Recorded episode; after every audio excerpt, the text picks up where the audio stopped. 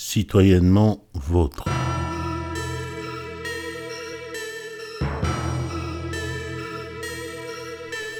Une série proposée par le citoyen Jean-François Akanji Kombe. Manière d'échanger sur notre rôle de citoyen et autour de la manière dont nous voyons le monde qui nous entoure. Pas seulement pour le contempler, mais aussi et surtout pour le transformer.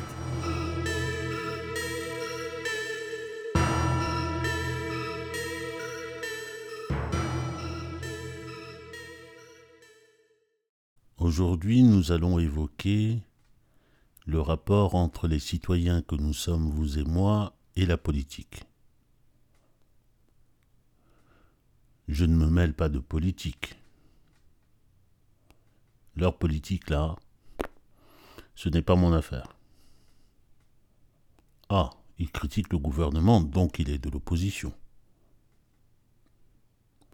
La société civile ne fait pas de politique. Autant de phrases que nous entendons à longueur de temps, peut-être sans y prêter attention. Tantôt cela résonne comme de l'autosatisfaction, l'air de dire tu peux me faire confiance, je ne fais pas de politique, je suis objectif, et je ne te ferai pas de tort. Tantôt cela sonne plutôt comme un avertissement, dans le genre Ne te mêle pas de mes affaires, sinon tu verras ce qu'il t'en coûtera. Le monde rêvé à travers ces phrases est un monde où faire de la politique, un monde où la chose politique, c'est-à-dire notre gouvernement, la gestion de nos affaires collectives, est censée réserver à quelques-uns et à quelques-uns seulement. Réservée à ceux-là qu'on appelle précisément les politiques, c'est-à-dire ceux qui sont au pouvoir et ceux qui aspirent à leur succéder au pouvoir. Oui, dans ce pays rêvé-là, la politique est leur chasse gardée leurs choses en quelque sorte dont ils peuvent disposer à leur guise. Un bien dont ces politiques sont les intraitables propriétaires exclusifs. Reste que ce pays rêvé là, je le dis tout net, n'est pas un pays de rêve. Ce serait plutôt un pays de cauchemar. Un pays dans lequel les gouvernés que nous sommes sont ravalés au rang d'êtres humains diminués, amputés d'une part essentielle de leur être social, et donc d'une part substantielle de leur humanité, parce que je le crois, l'être humain est fait pour vivre en société. Ce pays rêvé là, c'est un pays où le destin collectif, c'est-à-dire en définitive nos rêves, nos espoirs, nos aspirations, nos choix, et même nos vies ne nous appartiennent plus, car nous n'y avons pas droit au chapitre. J'ajoute que ce pays rêvé-là serait un pays contre nature, car comme l'écrivait très justement le penseur de la Grèce antique Aristote, dans son fameux ouvrage La politique, je le cite, L'homme est par nature un animal politique nous ferons nôtre cette maxime. Mais avec notre regard de femmes et d'hommes du XXIe siècle, insérés dans des sociétés qui se veulent et que nous voulons démocratiques, nous lui préférerons plutôt cette formulation-ci Je suis citoyen, donc je suis politique. Citoyen, donc politique, voilà l'affaire. Voilà la revendication. Et puis, voilà l'affirmation qui doit définir notre relation avec le pouvoir et avec ceux qui l'exercent. Il ne saurait d'ailleurs en être autrement.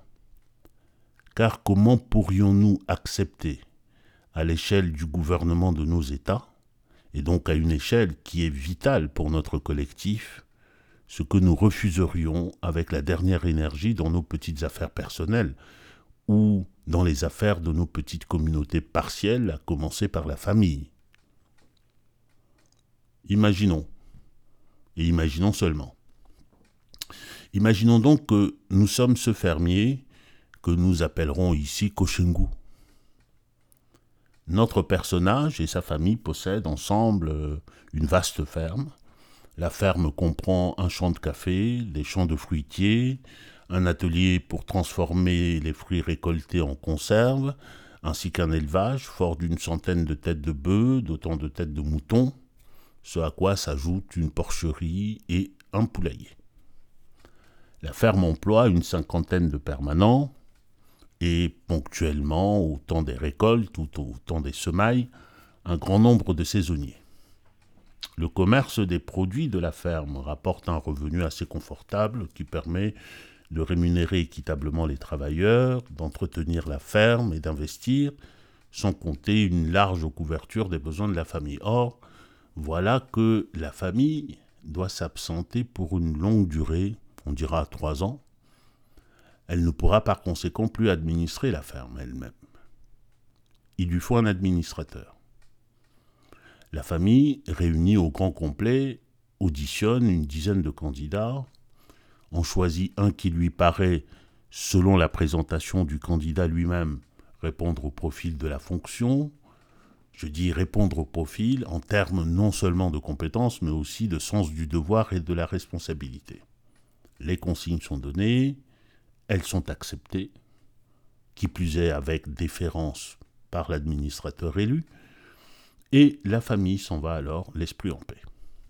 Mais voilà, la famille Koshenkund était passée à côté de l'essentiel, à savoir que notre administrateur élu avait pour principe ce qui est à toi est à moi, ou mieux encore, ce que j'administre est à moi et à moi seul.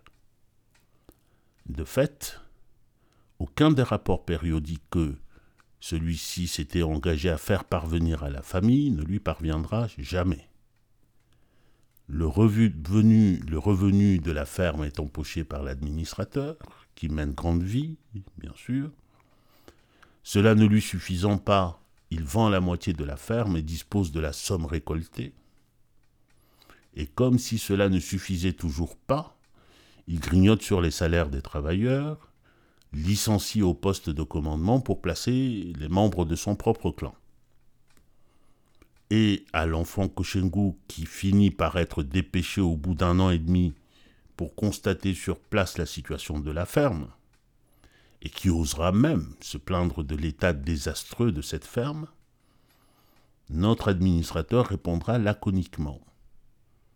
Qu'as-tu fait toi-même pendant cette année et demie pour la ferme pour croire que tu peux me faire des reproches?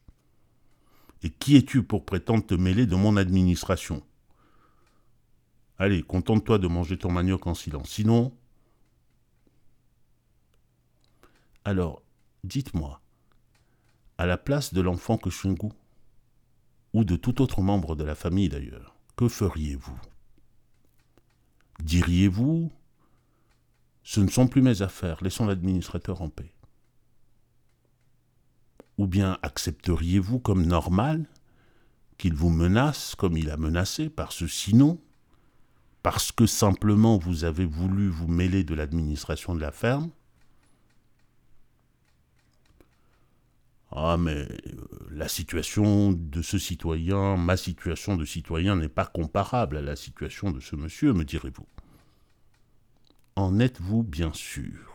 Parce qu'enfin, les affaires de l'État sont à nous, citoyennes et citoyens, ce que les affaires de cette ferme sont aux membres de la famille de propriétaires Koshengu. Et, citoyennes et citoyens, nous sommes dans le même rapport avec le pouvoir d'État que cette famille l'est par rapport au pouvoir exercé sur la ferme.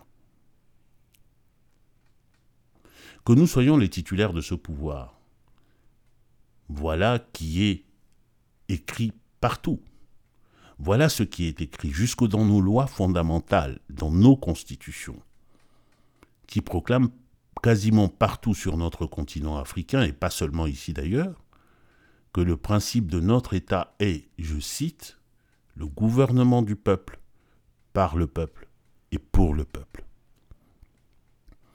C'est du reste au même principe que ceux qui se présentent à notre suffrage veulent nous convaincre qu'ils vont obéir quand ils seront aux affaires. Sourire à l'appui, ils nous serrent les mains chaleureusement et avec déférence, un peu comme pour nous convaincre qu'ils sont et qu'ils resteront les serviteurs de notre volonté, parce que le pouvoir est à nous, parce qu'ils n'auront à cœur que nos intérêts, notre bien-être, et pour dire le grand mot, notre bonheur. Or, si nous sommes bien ainsi les titulaires de ce pouvoir, qui n'est autre d'ailleurs que le pouvoir de nous administrer nous-mêmes, mais par des personnes interposées. Par des personnes interposées, je veux parler de nos représentants que sont le président de la République, les députés, les sénateurs, les autorités locales élues, et j'en passe.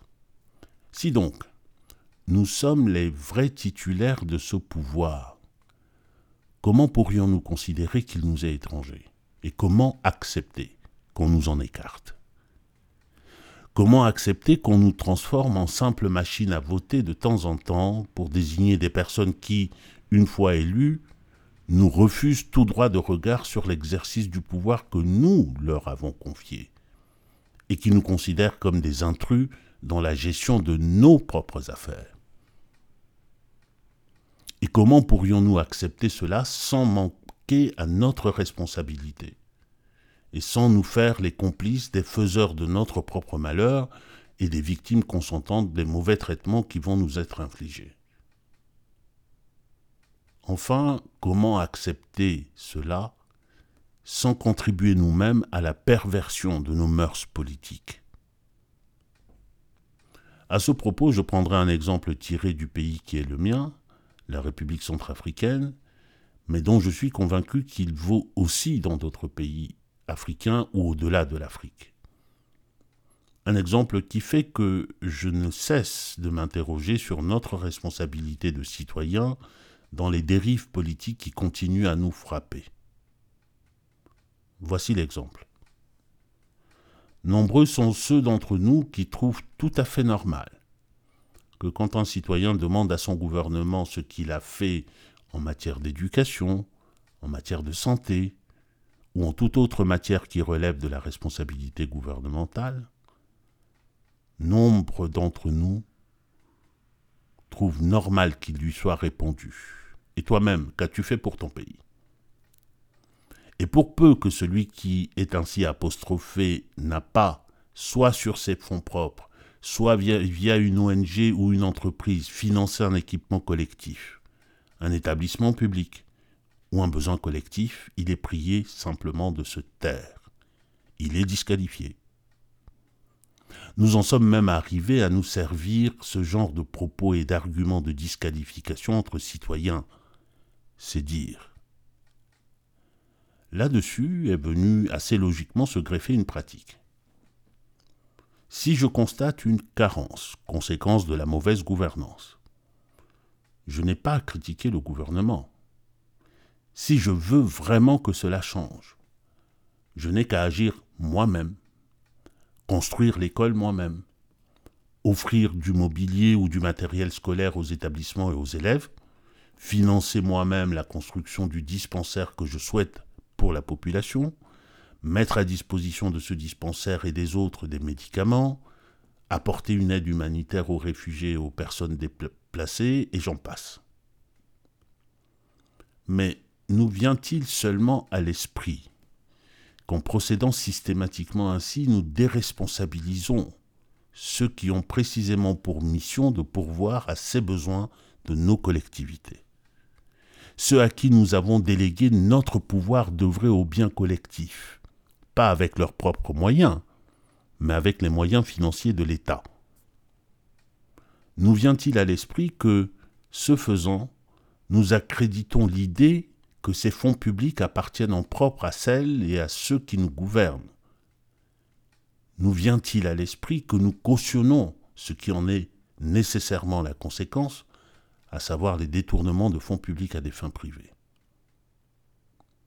Oh, mon propos, mon propos n'est ni de décourager l'initiative citoyenne, ni de jeter le discrédit sur les élans de solidarité humaine que nous pouvons avoir pour nos semblables. Je dis seulement que ces initiatives et ces élans ne doivent pas servir d'alibi à la mauvaise gestion des affaires de l'État qui sont aussi nos affaires à nous tous et qui sont d'abord et exclusivement nos affaires à nous tous.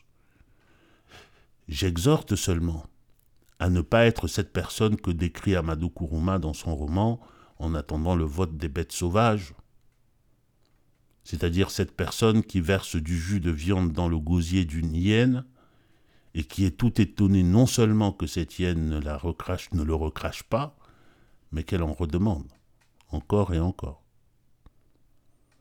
Bref, mon propos est que nous pouvons agir pour nos semblables et rester dans le même temps intransigeants quant à la gestion des affaires et des fonds publics. Que même nous pouvons n'avoir rien entrepris personnellement pour l'intérêt général, car c'est une décision qui relève ici de notre liberté. Nous pouvons n'avoir rien entrepris personnellement pour l'intérêt général et avoir tout de même voix au chapitre s'agissant de la gestion des affaires publiques et des fonds publics, et donc s'agissant de la politique de notre pays. Non et résolument non, nous ne sommes pas et nous ne pouvons pas être considérés comme des étrangers à la politique dans notre pays, parce que la politique est exercice d'un pouvoir qui nous appartient. Parce qu'aussi et fondamentalement, notre appellation de citoyenne et de citoyen l'interdit, y compris à nous-mêmes. Car citoyen, qu'est-ce que c'est? Citoyen, c'est précisément un statut, mais un statut politique. Il nous désigne comme membres d'une communauté politique. Autrement dit, en tant que citoyens, nous sommes résolument politiques, détenteurs ultimes du pouvoir et censeurs de son mauvais exercice, et ceci pas seulement au moment furtif des élections. À nous de l'assumer et à nous de le rappeler à nos gouvernants sans quoi nous mériterions bien cette sentence des anciens, lumineusement consignée par le penseur de la Grèce antique et Thucydide, je le cite, Un homme ne se mêlant pas de politique mérite de passer non pour un citoyen paisible, mais pour un citoyen inutile. J'ajouterai même pour un citoyen démissionnaire. À bientôt pour d'autres considérations. Prenez soin de vous en attendant et en attendant prenons ensemble soin des affaires de nos cités. Citoyennement vôtre. Jean-François Akanji Kombe.